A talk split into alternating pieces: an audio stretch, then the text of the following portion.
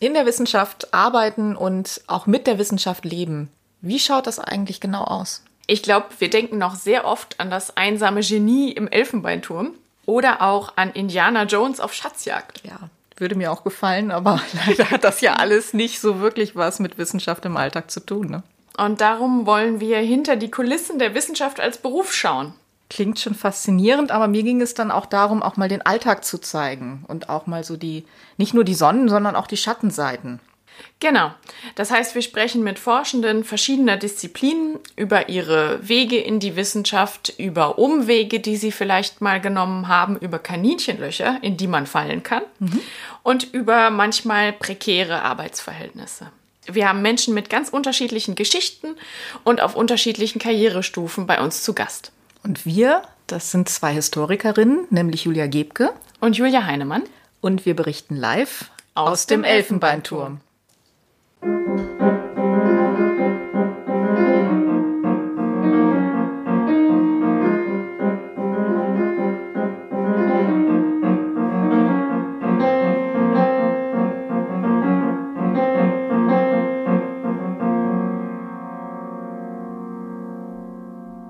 Herzlich willkommen zur heutigen Folge. Heute ist der 8. Februar 2022 und äh, wir sind über ein äh, Videokonferenztool verbunden und befinden uns in Wien, Innsbruck und Zürich. Und unser heutiger Gast ist Dorothee von Lahr. Sie ist Professorin für Virologie an der Medizinischen Universität Innsbruck, wo sie auch das dortige Institut für Virologie leitet. Und Dorothee von Lahr hat Medizin in Hamburg studiert, wurde 1987 dort promoviert mit einer Arbeit über Viren am Institut für Biochemie. Danach arbeitete sie als wissenschaftliche Mitarbeiterin und als Ärztin in Hamburg und in Freiburg. 1994 kam der Abschluss als Fachärztin für Mikrobiologie und Infektionsepidemiologie. Und 1996 habilitierte sie sich dann in Freiburg mit einer Arbeit zur Virusinfektion von Leukozyten und deren Vorläuferzellen im Knochenmark. In den folgenden Jahren gab es dann zahlreiche weitere Stationen, die ich jetzt nicht im Detail aufführe. 2003 bis 2009 war sie Professorin für angewandte Virologie und Gentherapie an der Goethe-Universität in Frankfurt. Und seit 2010 mittlerweile ist sie Professorin und eben auch ähm, Leiterin des Instituts für Virologie in Innsbruck. Sie hat darüber hinaus zahlreiche Preise gewonnen. Sie hat verschiedene Patentfamilien im Bereich Virologie und Gentherapie, wenn ich das richtig überblicke. Sie hat äh, Start-ups gegründet, also sie ist eine umfassend produktive Person, kann man so sagen. Der breiteren Öffentlichkeit bekannt wurde Dorothee von Lahr dann 2020 im Rahmen der Covid-19-Pandemie, wo sie ja unter anderem die österreichische Regierung beraten hat und eine der wichtigsten Expertinnen für uns alle geworden ist. Heute möchten wir mit Ihnen, äh, Frau von La, aber ausnahmsweise nicht über Corona sprechen, zumindest äh, nicht darüber, wie genau diese Pandemie funktioniert, sondern ja darüber, wie Sie wissenschaftlich arbeiten, wie Sie eigentlich in die Wissenschaft gekommen sind, was eine Virologin eigentlich so tut. Und wir freuen uns sehr, dass Sie dabei sind. Ja, danke schön für die Einladung. Ja, wir möchten gerne beginnen mit der Frage, wie Sie zur Wissenschaft gekommen sind. Also wie, wie kam das. Interesse für Wissenschaft und dann aber eben auch das Interesse für Medizin und dann für Virologie, wenn ich diese Schritte richtig verstehe? Gut, also mein Elternhaus ist ja schon vorbelastet. Mein Vater ist ja Physiker, meine Mutter Mathematikerin und die Wissenschaft schien mir immer schon also was zu sein, was ganz spannend sein kann, weil ich die Begeisterung meiner Eltern sah. Allerdings, als ich anfing, Medizin zu studieren, ähm, wollte ich erst Psychiaterin werden, weil mich auch Psychologie interessiert. Da dachte ich, gut, kann man da verbitten. Und dann aber nach ein paar Semester habe ich mich dann eigentlich für die Gynäkologie interessiert, insbesondere für die Endokrinologie, also diese, diese Hormonregelwerke. Das hat mich irgendwie sehr fasziniert, wie das, diese Regelkreise da funktionieren. Aber wir müssten ja in Deutschland alle eine Doktorarbeit machen. Die ist zwar sehr normalerweise sehr begrenzt, aber die Mediziner machen in Deutschland alle eine Doktorarbeit. Dann habe ich aber gesagt, gut, ich mache mal eine richtige Doktorarbeit. Ich will einmal richtig, bevor ich dann meinen Facharzt mache, in die Forschung gehen und das kennenlernen. Und da bin ich ein bisschen durch Zufall an das Institut für Virologie geraten, also nee, genau genommen an das Institut für Biochemie, an die Arbeitsgruppe für Virologie dort. Und ähm, habe dann eine virologische Grundlagenarbeit gemacht, die tatsächlich auch über zwei Jahre ging, also für einen Mediziner betrachtet relativ lang, also eine Ganztagstätigkeit zwei Jahre nach dem Studium. Die ist auch ganz gut publiziert worden damals. Und da habe ich dann Feuer gefangen, muss man sagen. Also das war mir dann klar, die Wissenschaft sollte auf jeden Fall ein wichtiger Teil meines Berufslebens auch für die Zukunft sein. Diese, diese Begeisterung, wenn man dann Dinge rausfindet, Dinge plötzlich versteht und sie sich einem klarer zeigen ähm, nach verschiedensten Experimenten und Überlegungen, das ist schon was ganz Besonderes. Mhm. Aber was ist es an Viren, was jetzt so besonders ist? Oder hätte es also auch etwas anderes sein können? Also hätten Sie zufälligerweise auch an den anderen Themen, die Sie interessiert haben, hängen bleiben können? Ja, es, es hätte, glaube ich, immer ein, ein Thema sein müssen, in dem man so in Systemen äh, denkt. Es ist irgendwie ganz merkwürdig. Mein Vater ist ja Modellierer, mathematischer Klimamodellierer und irgendwie komplexe Systeme, äh, wie die zusammenhängen und interagieren. Das hat mich unheimlich interessiert, so wie mich in der Endokrinologie, also in der Hormonforschung, diese Regelkreise schon damals interessiert haben. So hat mich auch die Virologie interessiert, weil es da auch um, um Interaktion eben von dem Virus mit dem Wirt, also mit dem, mit der infizierten Person dann geht und äh, diese Zusammenhänge auch alle auf auf einfache Grundprinzipien zurückzuführen sind. Andere Gebiete wie zum Beispiel die Biochemie oder auch die Bakteriologie, das sind Gebiete, da ähm, gibt es sehr viel Wissen, was, äh, was relativ unstrukturiert ist. Also es gibt ohne Ende Bakterien, die alle einen anderen Namen haben, alle Vor- und Zunamen, die muss man sich alle merken. Und das ist mehr so ein lexikalisches Wissen und ich teile, teile die Menschen ein bisschen nach Strukturhirne und nach lexikalischen Gehirnen ein. Und ich habe absolut kein lexikalisches Gehirn. Ich muss mir die Dinge immer anhand von Strukturen merken und, und verstehen. Und da ist die Virologie relativ einfach. Viren haben nur eine Handvoll Proteine meistens und ähm, haben sehr ähnliche Wege, sich zu vermehren. Man kann da mit wenigen Grundprinzipien sich sehr viel ableiten in der Virologie. Und das lag so in meinem nicht so besonders guten Detailgedächtnis besser als andere Gebiete. Da hatte ich ein bisschen Glück mit der Virologie. Mhm. Verstehe. Aber mit dem, was Sie erzählen, hatte ich fast das Gefühl, Sie hätten auch Historikerin werden können. Ja. Also weil diese umfassende Strukturen und eben nicht einfach sich Fakten merken, das ist ja schon auch unsere Arbeit. Ja, das ist interessant. Das habe ich immer falsch verstanden. Ich dachte immer, die Historiker müssten unheimlich viel auswendig lernen. Und äh, ich kann zwar gut auswendig lernen, ich hatte immer gute Prüfungen, aber nach sechs Monaten hatte ich mal alles wieder vergessen. Also es ist nicht viel Platz. Ich merke mir immer die Prinzipien dahinter. Und mhm. ähm, dann die Details muss ich mal nachschauen, ja. Ja. Details werden im Kurzzeitgedächtnis abgespeichert und die genau. Strukturen genau. im Langzeitgedächtnis vielleicht. Genau, genau, so den Eindruck habe ich auch, ja. Mhm. Genau. Und wie sind Sie dann dazu gekommen, selbst Unternehmen zu gründen? Ist das normal in der Medizin oder Virologie, dass man das macht? Oder ist das eher selten? Naja, sagen wir mal, in der Virologie ist es eher selten, aber in der Biomedizin kommt das schon öfters vor. Wir haben ja da auch gerade in Wien eine sehr lebendige Start-up-Szene im Bereich Biomedizin, Biotechnologie. Es ist einfach so, wenn man, wenn man etwas Neues entwickelt, wie zum Beispiel bei mir im Labor ich eine neue Therapie entwickelt habe, wenn man die dann übers Labor hinaus entwickeln möchte, natürlich am Ende auch irgendwann mal sehen, ob sie einem Menschen zugutekommen kann, dann kostet das ein bisschen mehr Geld, also mehr mehr als so ein einfacher Forschungsantrag bei den öffentlichen Geldgebern so hergibt. Und da muss man eben in Richtung ähm, Unternehmen denken. Und deswegen habe ich zwei Unternehmen gegründet. Ähm, das erste für eine Gentherapie der HIV-Infektion und das zweite eben für eine Virotherapie von, von Tumoren, von bösartigen Tumoren.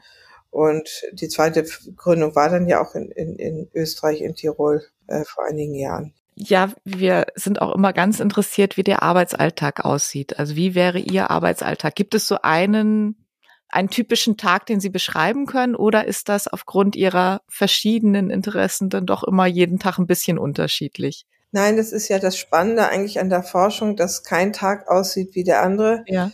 Ich habe also hohe, Achtung vor den Menschen, die ein, eine Arbeit machen, wo doch jeder Tag sehr ähnlich ist. Ich weiß, ich habe ja auch früher mein Geld mit anderen Dingen verdienen müssen neben dem Studium und da war es schon so, dass ich dann immer auf die Uhr geguckt habe und wann ist der Tag endlich um. Äh, oh, die Zeit vergeht, aber auch gar nicht war da immer manchmal das Gefühl. Aber das habe ich in der Forschung überhaupt nie. dass kein Tag wie der andere. Jeden Tag ist wieder spannend und ich gucke nie auf die Uhr und am Ende des Tages sage ich immer, ach, ist schon um und ich habe eigentlich noch so viel vor. Also das ist ein, ein, ein wirklich ein privilegiertes Leben, auch wenn man sicherlich mehr Stunden arbeitet als andere, so haben wir doch das Privileg, dass wir unser Hobby zum Beruf machen können und mit, mit viel Begeisterung, viel Abwechslung und viel Kreativität auch im Alltag leben können. Mein normaler Tag ist so, dass ich natürlich, aber das ist jetzt nicht typisch, das ist mein individueller Tag. Manche Kollegen machen es ähnlich, manche anders. Ich bin nun ein Morgenmensch, deswegen stehe ich sehr früh auf und arbeite meistens zwei bis drei Stunden zu Hause ähm, auch sogar noch vor dem Frühstück. Und da werden so Sachen gemacht wie Publikationen gelesen, Anträge, Publikationen geschrieben, ähm, also Dinge gemacht, wo ich wirklich Ruhe für brauche. Und jetzt natürlich ist es auch, kommt es, normalerweise würde ich dann so gegen neun Uhr ins Institut fahren. Durch Corona habe ich natürlich öfters dann auch Homeoffice gemacht. Viele Dinge laufen jetzt online, das mache ich dann noch immer noch von zu Hause. Aber also, wenn jetzt nicht Corona ist, bin ich dann um neun, nachdem ich zu Hause die Sachen gemacht hat, die mich eine, eine höhere Konzentration, die mir eine höhere Konzentration abverlangen, gehe ich dann um neun Uhr ins Institut. Und dort ist natürlich eine Mischung aus äh, Verwaltungsaufgaben und Besprechungen, die, die ich dann erfüllen muss. Als Institutsleiter habe ich sicherlich ein Drittel des Tages mit Verwaltungstätigkeiten zu tun. Das ist sicherlich nicht so spannend, aber gut, man muss ja auch so ein Institut führen und leiten.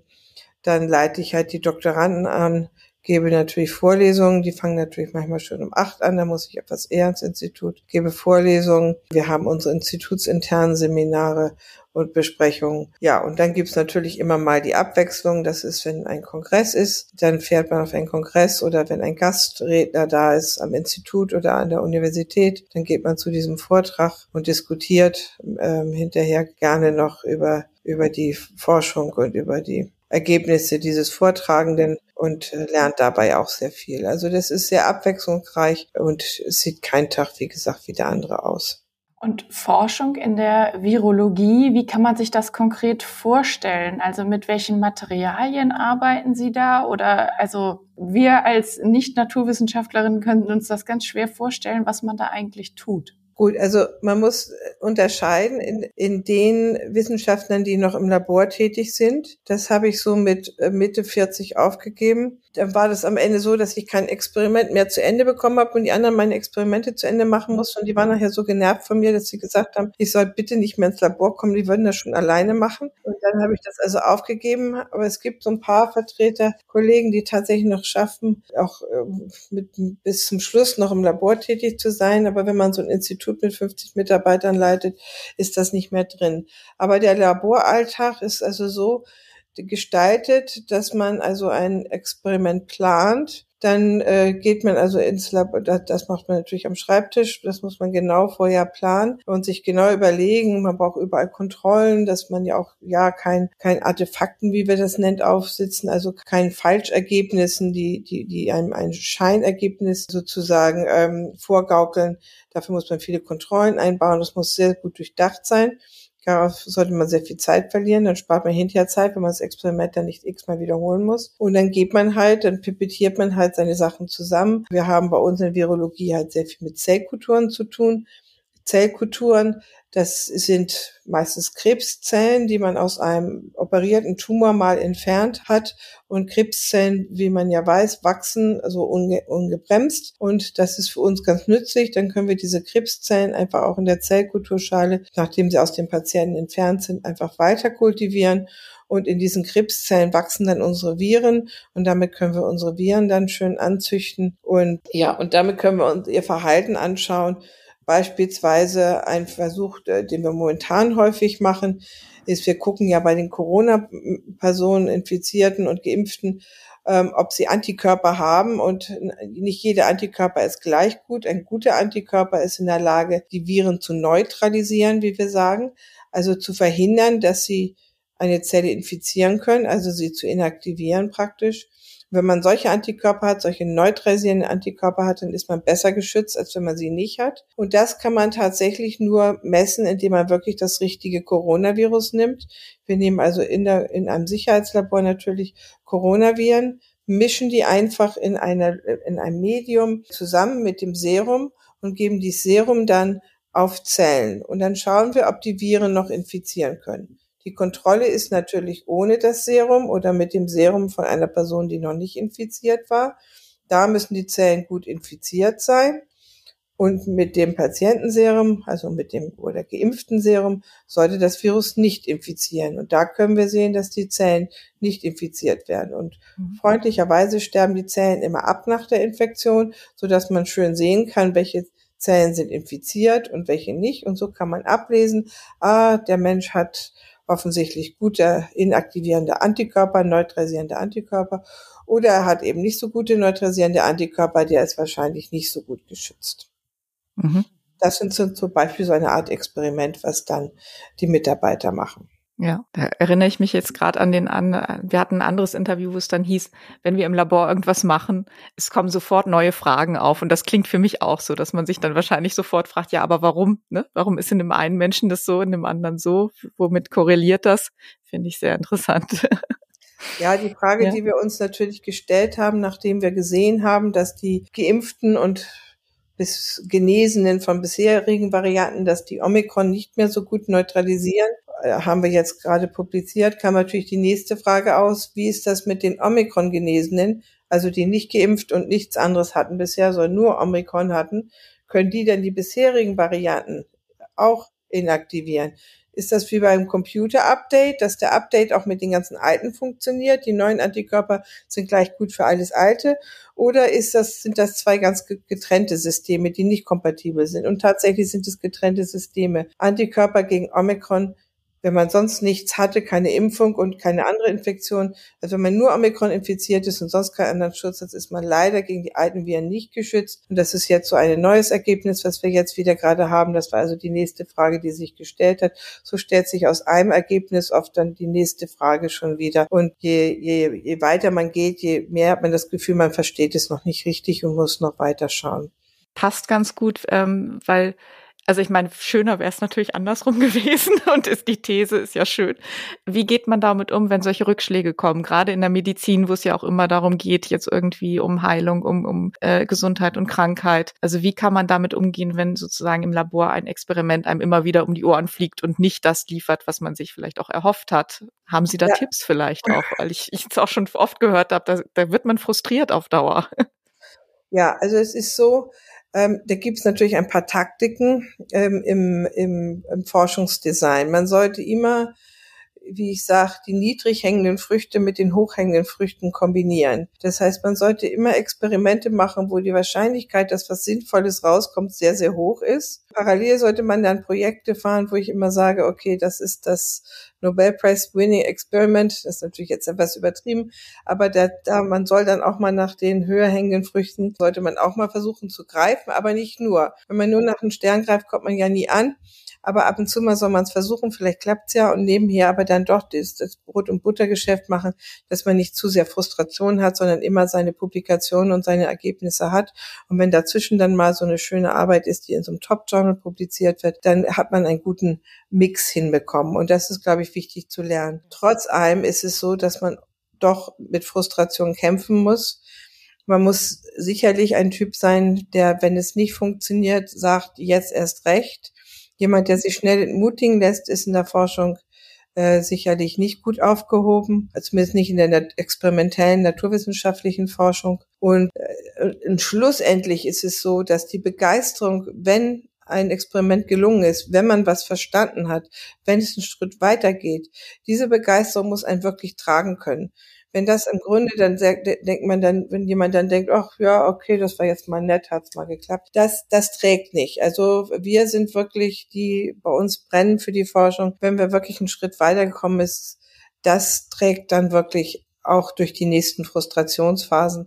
Und man weiß, in den Frustrationsphasen, es kommt, wenn wir nur dranbleiben, wieder der Moment, wo wir die nächste Tür öffnen konnten und wieder was verstanden haben. Mhm. Ja, das kann, können wir, glaube ich, auch nachvollziehen.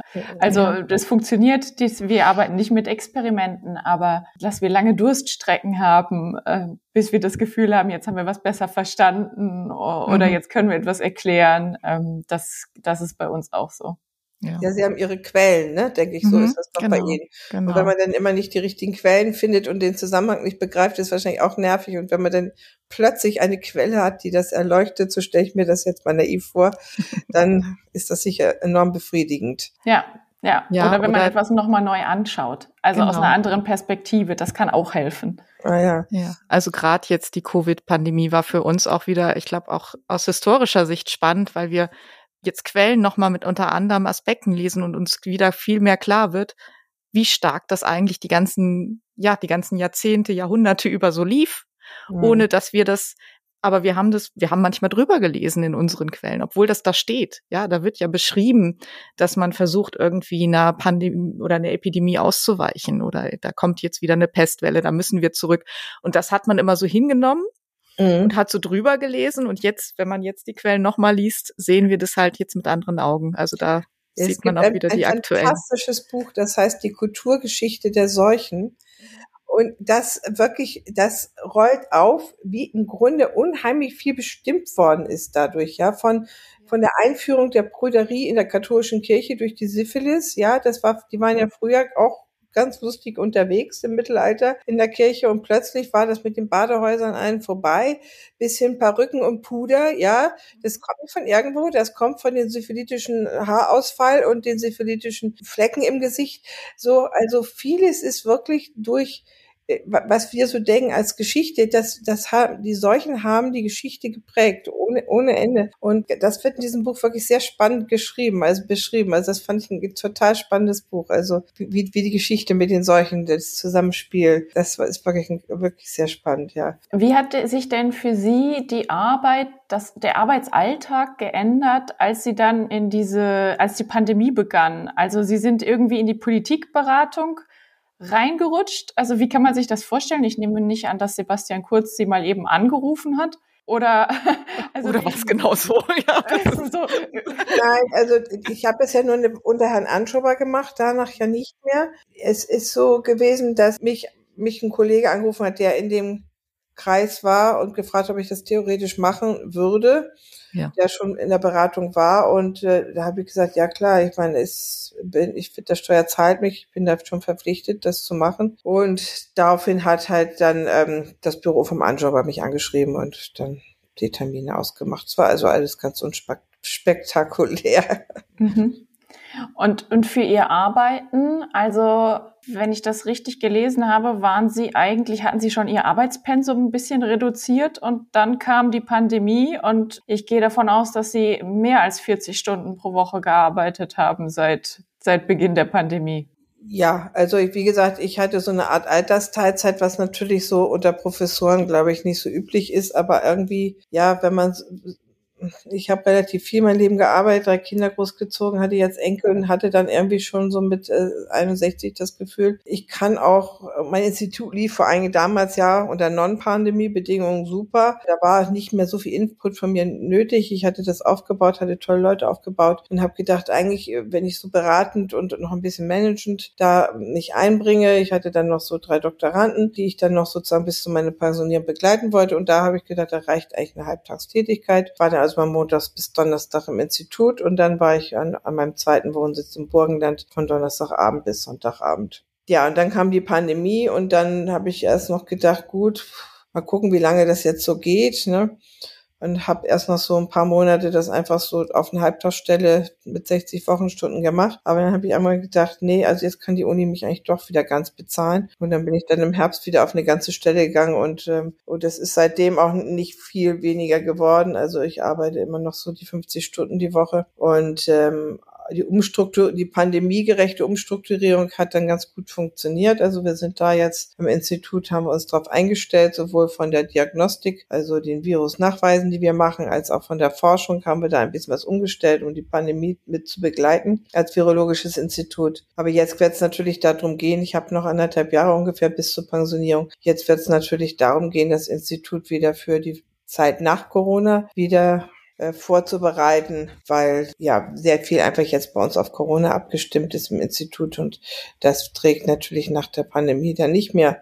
Da müssen wir unsere alten Forschungsprojekte wieder verstärkt betreiben und auch in der Diagnostik mehr auf das, auf den Normalbetrieb wieder umschalten. Und, aber natürlich Corona wird auch in Zukunft dazugehören. Das heißt, wir müssen auch da, dass es einen vernünftigen Platz bei uns am Institut findet, dran arbeiten. Und dieses jetzt ein Stück weit in der Öffentlichkeit zu stehen, das haben Sie ja auch wahrscheinlich gar nicht gesucht. In der Regel interessieren sich Kolleginnen und Kollegen für die Virologie und die Medizin und nicht die breitere Öffentlichkeit und plötzlich sind sie so im Fokus.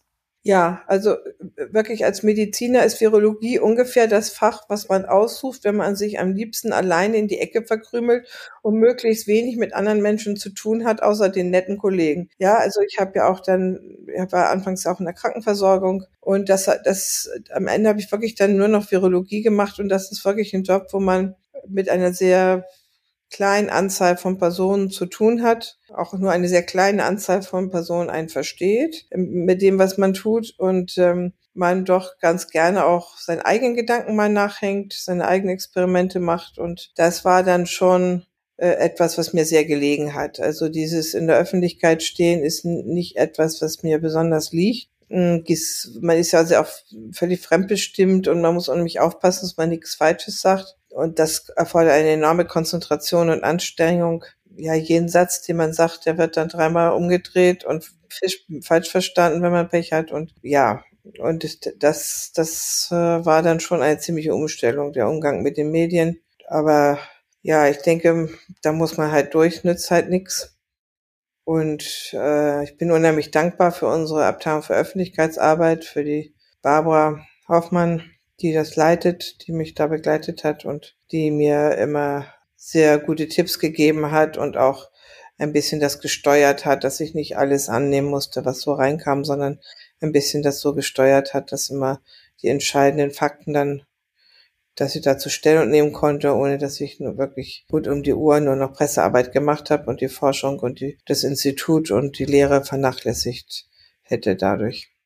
Es ist auch ähnlich. Wir hatten jetzt zwei ähm, Personen, die in der Wissenschaftskommunikation arbeiten und irgendwie ist es ja etwas, das ist ja nicht zwangsläufig mit drin in dem, was wir tun. Ne? Also wir, das eine ist eben der, for, zu forschen, das andere ist aber auch das zu vermitteln oder dann eben auch mit der Presse darüber zu sprechen. Also mhm. wenn wir jetzt nicht gerade zufällig mehrere Fortbildungen dazu besucht haben, äh, ist das nicht etwas, was wir sozusagen automatisch mitbekommen. Ne? Nein, das ist äh, natürlich auch eine ganz andere Sprache, die man benutzen muss, wenn man man die Zusammenhänge erklärt. Und man muss lernen, auch zu unterscheiden, äh, wann gebe ich virologisches Fachwissen von mir, wann möglichst einfach erklärt, wann kann man Schlussfolgerungen für das politische Handeln daraus ziehen und inwieweit lasse ich mich dazu verführen, politische Handlungsempfehlungen zu geben. Da war ich sicherlich am Anfang so ein bisschen unpräzise.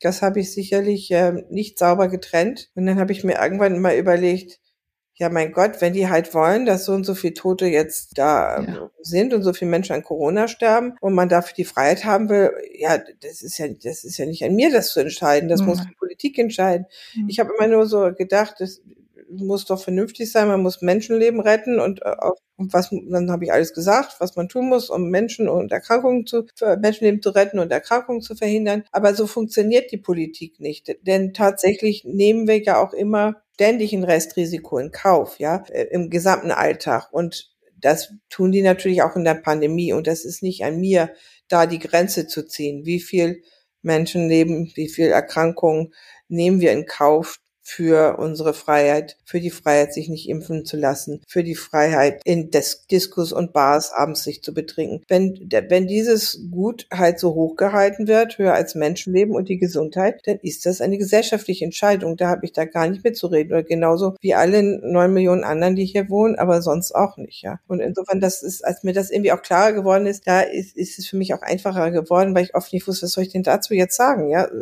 aber jetzt, dann habe ich auch einfach mehr gesagt, nee, tut mir leid, da, da kann ich jetzt nicht zu sagen, das ist eine mhm. politische Entscheidung. Aber gerade bei dem Einblick, den Sie haben, ist das irgendwie auch hart hinzunehmen, finde ich. Also sozusagen, ne? dass Sie, Sie wissen genau, was dieses Virus kann und dann hinzunehmen, dass das in Kauf genommen wird, ist halt ja, ist, ist ähm, Naja ist gut, aber dann. bei unserer mhm. Gesellschaft hat eben die, die Freiheit des Menschen als höchstes Gut. Ja, ja immer solange hoch. sie die Freiheit des anderen nicht einschränkt. Genau, das, aber das müsste man eigentlich dranhängen. eigentlich. Genau, aber da ist eben dass dieser Nachsatz gewinnt ja. immer weniger an Bedeutung, habe ja. ich den Eindruck, ja. Die Menschen drängeln sich vor Rücksichtnahme, Höflichkeit ganz ehrlich, ich, ich rede wie so eine Alte, aber ich bin nur auch schon 63 und darf das jetzt auch mal von mir geben. Ich habe das Gefühl, dass diese Werte, äh, Rücksichtnahme, Hilfsbereitschaft, auf den anderen schauen, dass diese Werte in unserem neoliberalen Kapitalismus komplett verloren gegangen sind. Das ist nun jetzt meine Privatmeinung, das hat mit meiner Virologie nichts ja. zu tun, aber das zeigt sich dann auch in so einer Pandemie. Ja.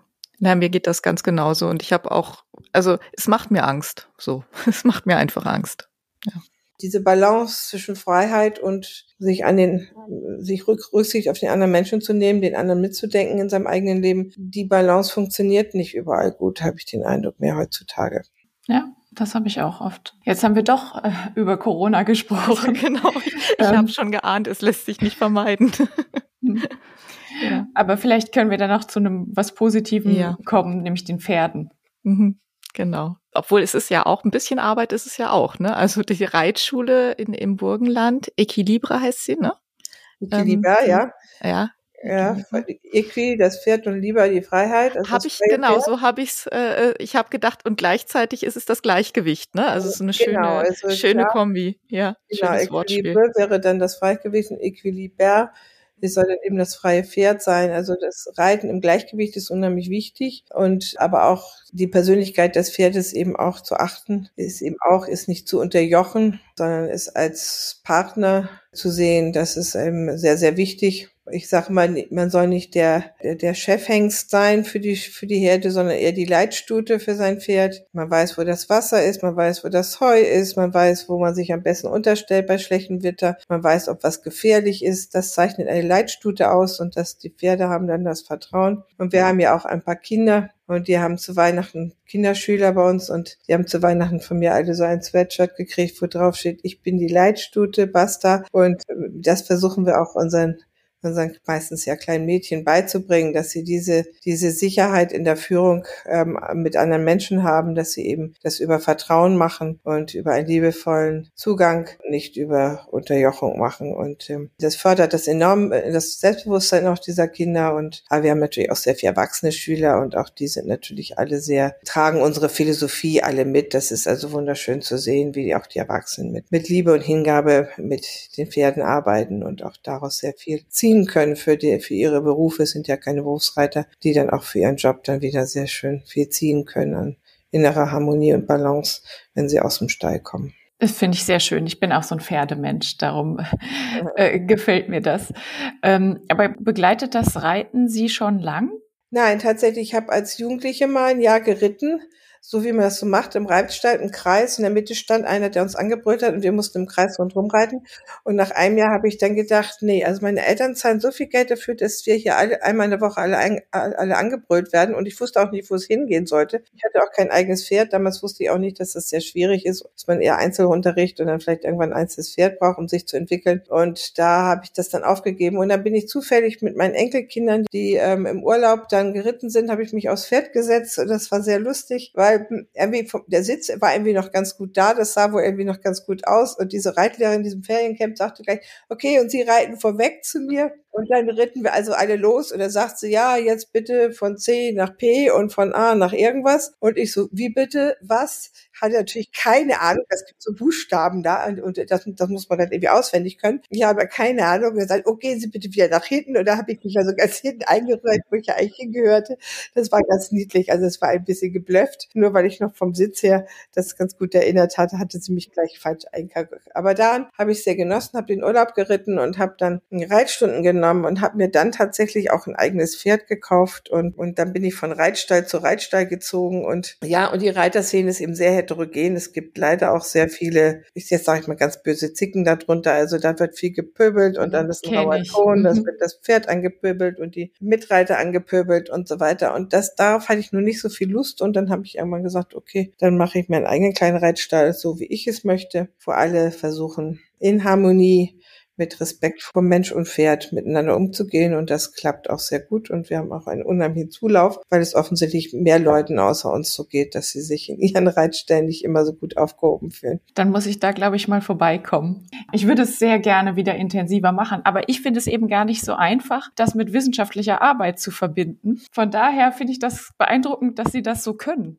Ja, ja, meine Kinder sagen immer, ich will immer mehr als die Ressourcen hergeben, also auch die Energieressourcen. Und das ist ein bisschen dieser Stall auch sowas, es ist eigentlich zu viel. Und ich hoffe darauf, dass es, es war ja eigentlich auch ein Vorpensionsprojekt, sonst hätte ich das auch nicht gemacht. Und wenn ich gewusst hätte, dass Corona kommt, hätte ich damit auch noch gewartet, aber es ist schwierig, wenn man sowas dann dann schon hat mit den Pferden, wir haben ja sehr, sehr gute Schulpferde, das dann alles wieder zu verkaufen und wegzugeben, das ist sehr sehr schwierig. Also insofern hoffe ich, dass ich jetzt noch durchhalte, bis, bis Corona sich etwas beruhigt hat und in Richtung Pension, dass ich dann da mehr Zeit dann investieren kann, ja. Und es ist sicher ein guter Ausgleich, dass man eben auch mal den Kopf wieder frei kriegt. Also dafür. Ja, aber die Fahrerei ja. natürlich jede Woche. Ist, ja, das stimmt. Ist Burgenland. Burgenland, Innsbruck ist schon jede Woche mit der Bahn. Auch nicht so. Ich bin ja keine 20 mehr, ne? Aber Sie schaffen sehr viel mehr als viele 20-Jährige. Das finde ich schon, schon beeindruckend.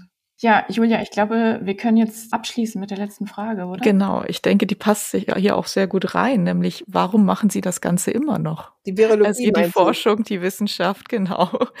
Ich meine, das ist jetzt wirklich auch hart gewesen, sozusagen. Was hält Sie noch daran? Was, was hält Sie in der Wissenschaft? In der Wissenschaft hält, hält mhm. mich immer noch die Begeisterung. Also die hört eigentlich ja. nie auf, die Neugierde. Das, das ist immer Lichtblick in meinem Tag, wenn ich die Experimente der meiner Mitarbeiter diskutieren kann oder wenn ich mal wieder so ein Webinar ist, wo momentan ist ja nicht so mit Kongressen, wo ich dann Vorträge hören kann. Das ist dann immer wieder ein Lichtblick in meinem Alltag. Das macht unheimlich Spaß. An diesen anderen Tätigkeiten, diese Öffentlichkeitsarbeit und diese ganzen organisatorischen Tätigkeiten, die ich jetzt habe, da hält mich eigentlich nur das Pflichtbewusstsein. Ja, aber viel Begeisterung noch. Ja. ja dann danken wir Ihnen sehr für das Gespräch. Mhm, herzlichen ja, Dank. Sehr gerne.